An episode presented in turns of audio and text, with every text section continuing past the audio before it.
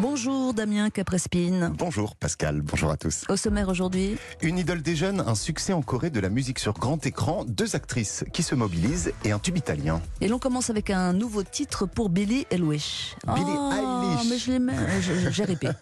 J'ai ripé, ça Et arrive. voilà. Donc Billie Eilish, c'est un peu la chanteuse du moment. Elle a décroché pas moins de 5 Grammy Awards en janvier dernier. Son titre Bad Guy a été un succès planétaire et elle interprétera le générique du prochain James Bond en novembre prochain. Écoutez.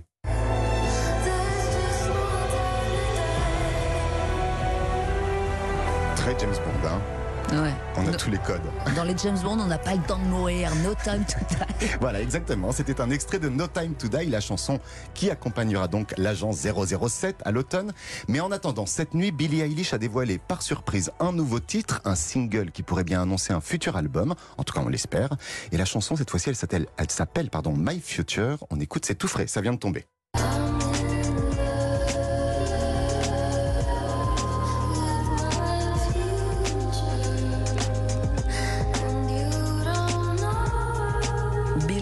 Eilish, ça va Très là doux, c'est très très doux. Ça va, Billie Julien Eilish, Ok, ouais. ok. Billie Eilish. En Corée du Sud, le film Tomboy connaît un succès inattendu, Damien. Oui, Tomboy, c'est ce film réalisé par Céline Sciamma, sorti en 2011 en France, qui raconte l'histoire d'une enfant qui se questionne sur le genre qui lui a été attribué à sa naissance.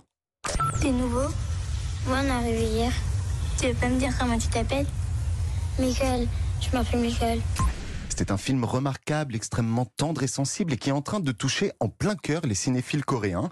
Il est sorti là-bas le 14 mai et Tomboy affiche aujourd'hui plus de 30 000 entrées au box-office et c'est un chiffre excellent pour du cinéma indépendant qui plus est en période de crise sanitaire. Alors la raison de ce succès, sans aucun doute, il y a le triomphe international et triomphal du portrait de la jeune fille en feu, un autre film de Céline Sciamma, mais il y a aussi un intérêt croissant de la société coréenne pour des films féministes ou réalisés par des femmes.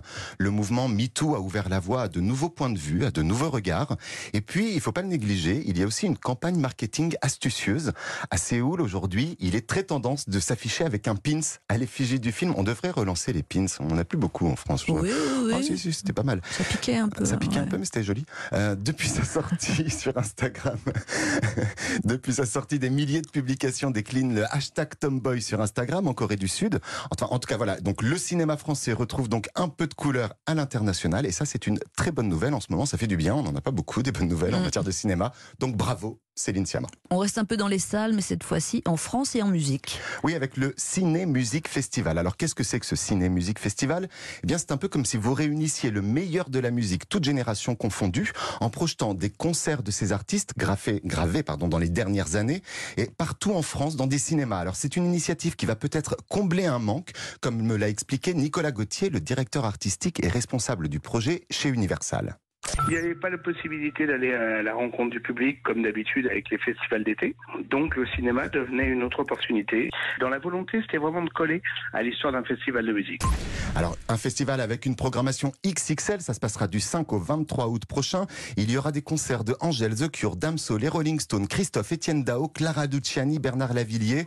Et puis, il y aura aussi un chanteur que vous aimez particulièrement, Pascal. Alors, je vous propose ces quelques notes. Je mens, je prends des trains à travers la plaine. La nuit je mens. Ah, c'est tout Le concert d'Alain Bachung. Non, mais c'est tout, mais sur Moi, je, la le, je laisse en entier, puis on va, on va boire un café. playlist Spotify. Ah, oui. playlist Culture Média Spotify. Donc le concert de Bachung sera euh, enregistré en 2008 à l'Olympia, sera diffusé dans les salles Kinépolis et le réseau CGR. Et je vous propose qu'on y aille ensemble. Oh bah très volontiers. En Grande-Bretagne, deux actrices se mobilisent pour leurs collègues. Oui, une initiative donc à deux têtes. D'un côté, Phoebe Waller-Bridge, la créatrice notamment de la série Fleabag, diffusée sur Amazon Prime. De l'autre, Olivia Colman, euh, Oscar de la meilleure actrice l'an passé. Par ailleurs, Reine Elisabeth dans l'excellente série Netflix The Crown. Donc ensemble, elles ont décidé de lancer un fonds de soutien pour venir en aide aux acteurs britanniques touchés par la crise du coronavirus. Les subventions accordées pourront aller jusqu'à 3300 euros par personne. Et parmi les premiers donateurs, on note la présence du réalisateur Danny Boyle, de la comédienne Emma Thompson, de Harry Potter en personne, Daniel Radcliffe, mais aussi des héros de Game of Thrones, Emilia Clarke et Kit Harington. Les artistes anglais s'organisent et s'entraident. C'est beau. Bah oui, il faudrait faire la même chose. Euh, pour terminer, euh, des nouvelles du chanteur italien Mahmoud dont j'ignore tout. Eh bien, Mahmoud, c'est un rappeur qui avait représenté l'Italie l'année dernière au concours de l'Eurovi- de l'Eurovision avec son titre Soldi. Sa vie sur les soldi, Vous n'avez pas clapé comme ça pendant l'été? Non. Ah ouais, moi j'ai beaucoup clapé pendant Ah, l'été. c'est vrai? Ouais, ouais. Donc il n'avait pas gagné, mais sa chanson s'était retrouvée en tête des tops du monde entier. Sa chanson était presque devenue politique parce que l'extrême droite italienne et notamment Matteo Salvini avaient fait part de leur colère en voyant qu'un jeune homme d'origine égyptienne ouvertement gay allait représenter le pays à l'Eurovision. Bon bah résultat, le clip de Soldi a été vu plus d'un de 162 millions de fois sur YouTube et le titre est devenu la chanson la italienne la plus écoutée de l'histoire sur Spotify. Donc un an plus tard, Mahmoud revient avec un nouveau titre, Dorado. C'est toujours aussi efficace. On écoute.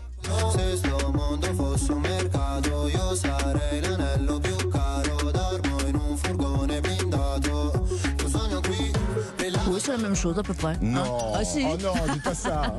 Merci Dani- Damien Caprespine. Euh, musique, une nouveauté, écoutez, qui devrait vous plaire. Damien, quand, Claire Luc- quand Clara Luciani et le chanteur de Franz Ferdinand, Alex Caranos, reprennent Nancy Sinatra, ça donne ça.